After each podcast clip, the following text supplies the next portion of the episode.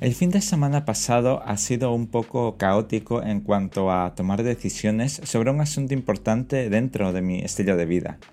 Para poneros en contexto, tengo que decir que no soy una persona muy lanzada en la organización de planes de viajes.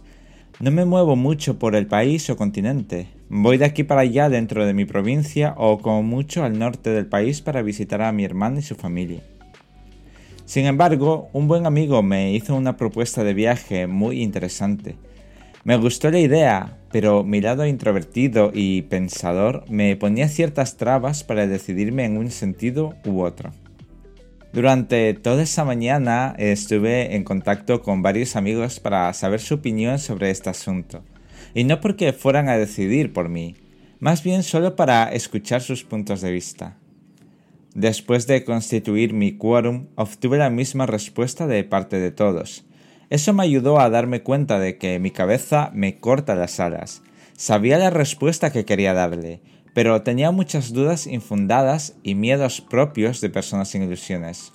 O que algo dentro de mí boicotea esas grandes experiencias que la vida me ofrece. Como me dijo un amigo hace mucho tiempo atrás, tu cabeza dice una cosa y tu lenguaje corporal otra distinta.